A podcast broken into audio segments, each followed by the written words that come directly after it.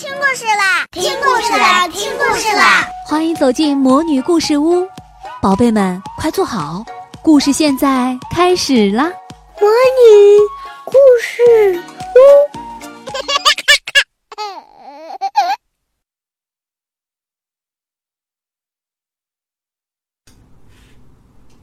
肚子里的故事。雷天龙喜欢花儿老师，也喜欢小学生活，可有些时候。他还是会怀念幼儿园，在幼儿园里，老师也教认字、画画、算数，但这些事情老师都不做评比。老师评比的事情，雷天龙每天都会做到第一名。那件事就是吃。有一天，雷天龙还一天拿了三个第一：中午吃饭第一，睡觉前吃沙梨第一，睡醒后吃苹果第一。在小学里，午餐时间也是雷天龙一天最开心的时候。第一个原因是雷天龙喜欢吃，他饭量大，两个女生都没有他吃的多。他不挑食，吃任何食物都觉得香喷喷的。更重要的原因是在吃饭的时候，雷天龙会成为全班同学的榜样。只要看一看他扑在饭菜上狼吞虎咽的样子，饭菜的味道再普通，大家都会觉得比平时香。花儿老师也常常会在这个时候特别表扬雷天龙，比如花儿老师会说：“青菜很有营养，大家要向雷天龙学习呢。”或者花儿老师会说：“看看雷天龙把米饭吃的多干净。”每当这个时候，雷天龙就会挺着胸膛环顾四周，非常得意。所以每天走进食堂，雷天龙就像一位国王走在自己的领土上。有时候，雷天龙还会在中午变成一个可爱的、乐于助人的同学。比如这天中午，这一天的午餐，每个同学都得到了一个大鸡腿。鸡腿真大，比牛牛的手腕还要粗。牛牛只吃了一半就吃饱了。他举着剩下的那一半鸡腿对安雄说：“安雄，我送给你吃吧。”安雄连连摇头：“不不不，我可吃不下了。”牛牛看着鸡腿，正在发愁。这时，雷天龙主动说：“我来帮你。”就这样，雷天龙在吃完了自己的大鸡腿后，又帮助牛牛吃下另外半个鸡腿。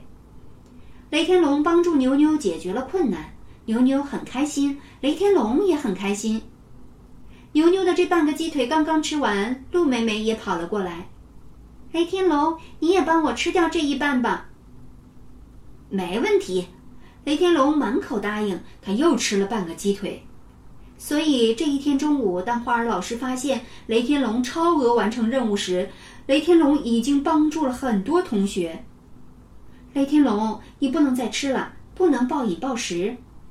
花儿老师大声说：“今天中午食堂的鸡腿太大了，大家吃不完的就放在盘子里。”雷天龙只好把手里的大半只鸡腿又恋恋不舍地放回了盘子里。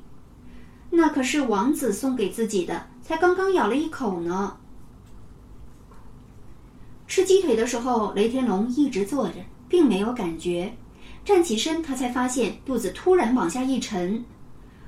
今天中午吃的可真饱啊！雷天龙心满意足地摸着肚子，打着饱嗝，慢悠悠地走回教室。他一进教室，牛牛就看着他大笑起来，说。雷天龙，你中午吃西瓜了吗？西瓜，虽然肚子已经非常饱了，可雷天龙还是立刻四处张望，哪里有西瓜？牛牛笑嘻嘻地说：“你的肚子圆溜溜的，不就像个结实的大西瓜吗？”雷天龙这才明白牛牛在笑话自己。你笑话我，下次别想我帮你吃鸡腿，还有鸡蛋黄也别想我帮你吃。雷天龙说：“午餐的菜里，鸡腿不是每天都有，大到吃不完的鸡腿更加少见。但鸡蛋还是常见的。牛牛不喜欢鸡蛋黄，雷天龙帮他吃过三次。牛牛连忙求饶：‘好吧，是我错了，我不笑话你。’这时，肚子却跟雷天龙闹起了别扭。”肚子先是隐隐作痛，然后一阵一阵的痛，最后像被大手揪住那么痛。雷天龙趴在课桌上乱叫唤：“哎呦，哎呦，啊，我的肚子好痛啊！啊，我不行了，我中毒了，啊，我要死了！是谁在害我呀？你们要为我报仇啊！大伙赶紧找来花儿老师。花儿老师迅速把雷天龙送去了医务室。校医立刻对雷天龙进行检查。校医问：“你中午吃了多少？”雷天龙哼哼唧唧地说：“哎呦，我不知道。”校医很奇怪，问花儿老师：“午餐不是定量供应了吗？他怎么连吃多少都不知道？”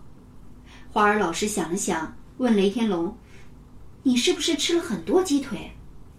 说起这件事，雷天龙很自豪，就连肚子似乎也痛得不那么厉害了。他说：“对他们都吃不完，我帮助了很多同学。”花儿老师追问：“到底吃了多少？”雷天龙爽快的回答：“忘了，反正很多。”校医又检查询问了一番之后，摸了摸雷天龙的肚子，说：“看来是吃多了，你在这里躺一会儿，观察一下。”事实证明，雷天龙的肚子果然是被撑的。上了一趟厕所之后，雷天龙的肚子就不痛了。雷天龙回到教室，大伙儿都很高兴，就像欢迎一位凯旋的英雄一样，为他鼓起了掌。花儿老师笑眯眯地说：“为了庆祝雷天龙恢复健康，我送给雷天龙一个故事。这个故事叫《肚子里有个火车站》。”第一张图是豆子、西兰花等一堆食物。花儿老师看着这张图，朗声念起了故事开头的儿歌：“美味食物进嘴巴，牙齿把它咬成粒，颗粒来到肚子中，精灵把它变成泥。火车厢被装满了，一路飞驰不休息。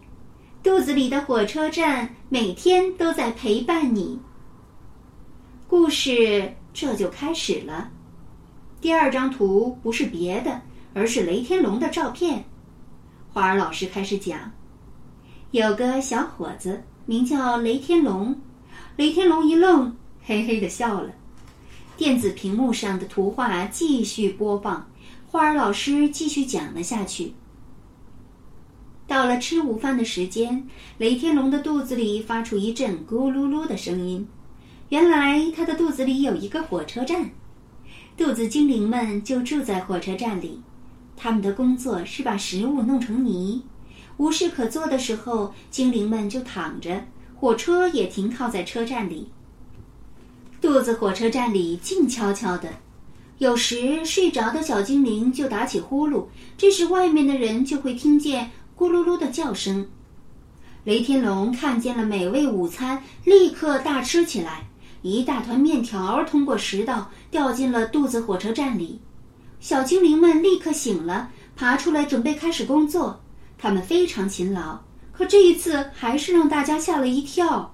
又粗又长的面条落下来，把他们缠住了；整片的生菜叶飘下来，像床单一样把他们裹住了。大肉块沉甸甸的，像石头一样四处乱滚。火车站里乱作一团，小精灵们生气的大喊大叫。这个雷天龙根本就没有好好嚼嘛，总是什么都靠我们。这些食物太大了，我们怎么办呢？可怜的小精灵们一边生气，一边还是继续工作，因为火车站必须准时出发，把这么一大堆食物弄碎，得花很多很多时间和力气，工作进展的非常慢。食物又越来越多，堆得像小山一样高。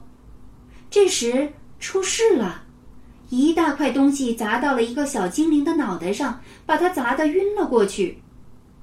原来，如果食物被嚼碎，那么落下来的就会是小段面条、小片菜叶、小块苹果和小肉丁。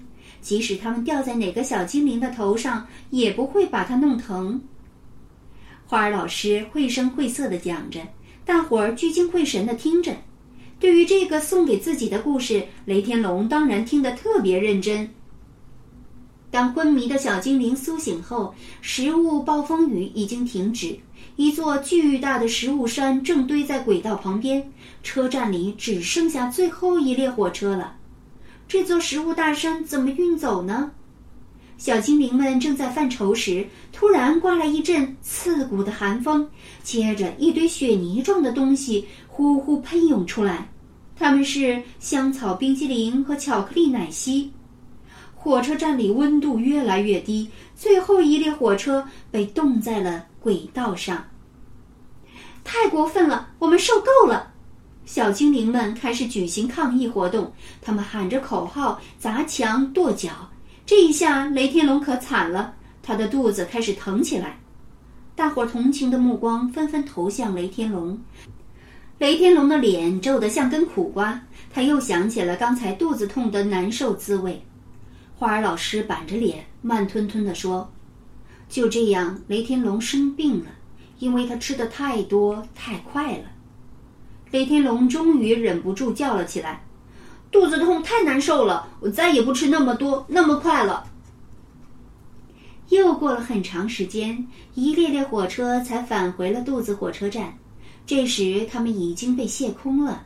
小精灵们把剩下的食物装进车厢，食物大山慢慢的消失。小精灵们又幸福的玩耍和休息去了。雷天龙的肚子不疼了。花儿老师接着讲道。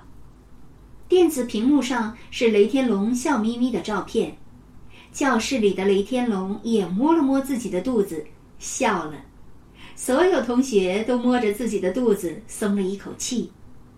所以，当花儿老师邀请大家一起读最后一张图上的儿歌时，大伙儿读了一遍、两遍、三遍，读了又读，每个人都大声读个不停。尤其是雷天龙，他大声说。我一定要读到背下来。那首儿歌是这样的：饮料太甜要少喝，朴实车站太可怕，薯片太多惹人厌，精灵浑身不舒坦。全麦食物有营养，多吃一些身体健。精灵喜欢西兰花，希望你也爱上它。可可奶油黏糊糊，粘到它们逃不脱。即使糖果块儿不大，处理起来也很难。骑着豌豆跳跳跳，小精灵们很喜欢。橡皮糖呀，扯不断，小精灵们心里烦。亲爱的小朋友，在你的肚子里也有个火车站，想一想，怎样才能让小精灵们喜欢你，让你的小火车跑得通畅呢？请你画一画，说一说，写一写吧。然后你一定要按照这些方法去做一做，真正让你肚子里的小精灵喜欢上你。